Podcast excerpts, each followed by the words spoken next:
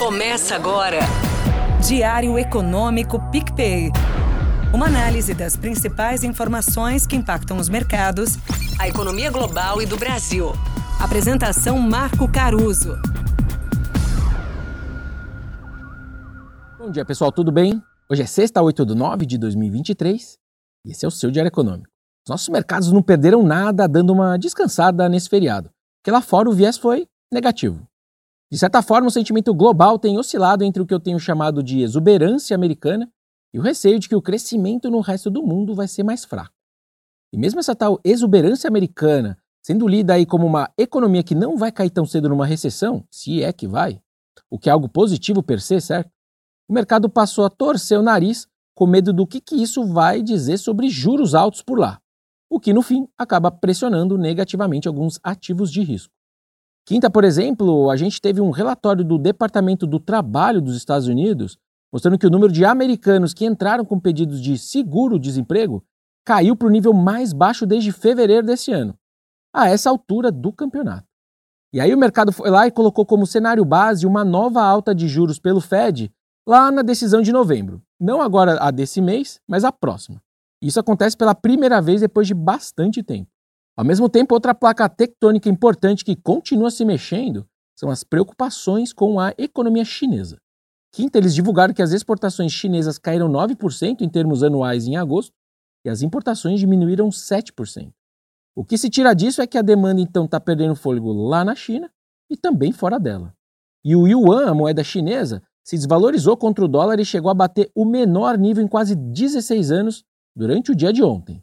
Na história recente, as moedas de países emergentes como o nosso sofrem quando a China perde valor. A China espirra e a gente que fica resfriado. E também foi-se o tempo em que essa fraqueza global não era vista pelas autoridades chinesas como um problema. Antigamente, câmbio fraco, por lá, né, era lido como um impulsionador de crescimento pela via externa.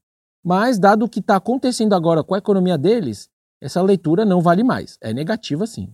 Outro evento que ancorou a queda nas bolsas americanas foram as ações da Apple com a notícia de que a China vai mandar os funcionários do governo não usarem iPhones. Pelo menos para trabalhar, né? Ao mesmo tempo, a gigante Huawei começou a vender um smartphone com capacidade de conexão ultra rápida. E nessa guerra fria tecnológica entre Estados Unidos e China, a Apple é particularmente vulnerável porque a maioria dos seus produtos é montado lá na China. A perda de valor da empresa, valor de mercado, já bateu quase 200 bilhões de dólares nas últimas duas sessões, só para vocês terem uma noção. Bom, para terminar, uma pequena atualização de Brasil. Saiu a mini reforma ministerial, enfim.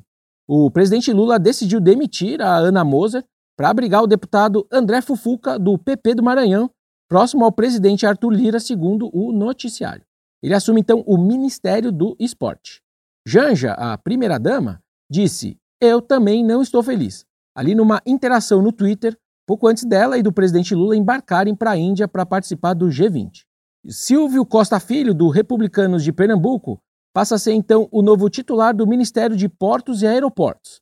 Márcio França, que deixou Portos e Aeroportos, né, vai comandar o futuro Ministério da Micro e Pequena Empresa, que hoje em dia é uma secretaria ali dentro do Ministério da Indústria do Geraldo Alckmin.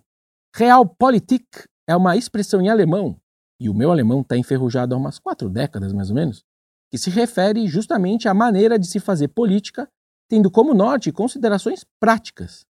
Por vezes, a solução de desafios econômicos demanda doses extras de realismo, justamente. Bom dia, bons negócios e sorte sempre. Você ouviu?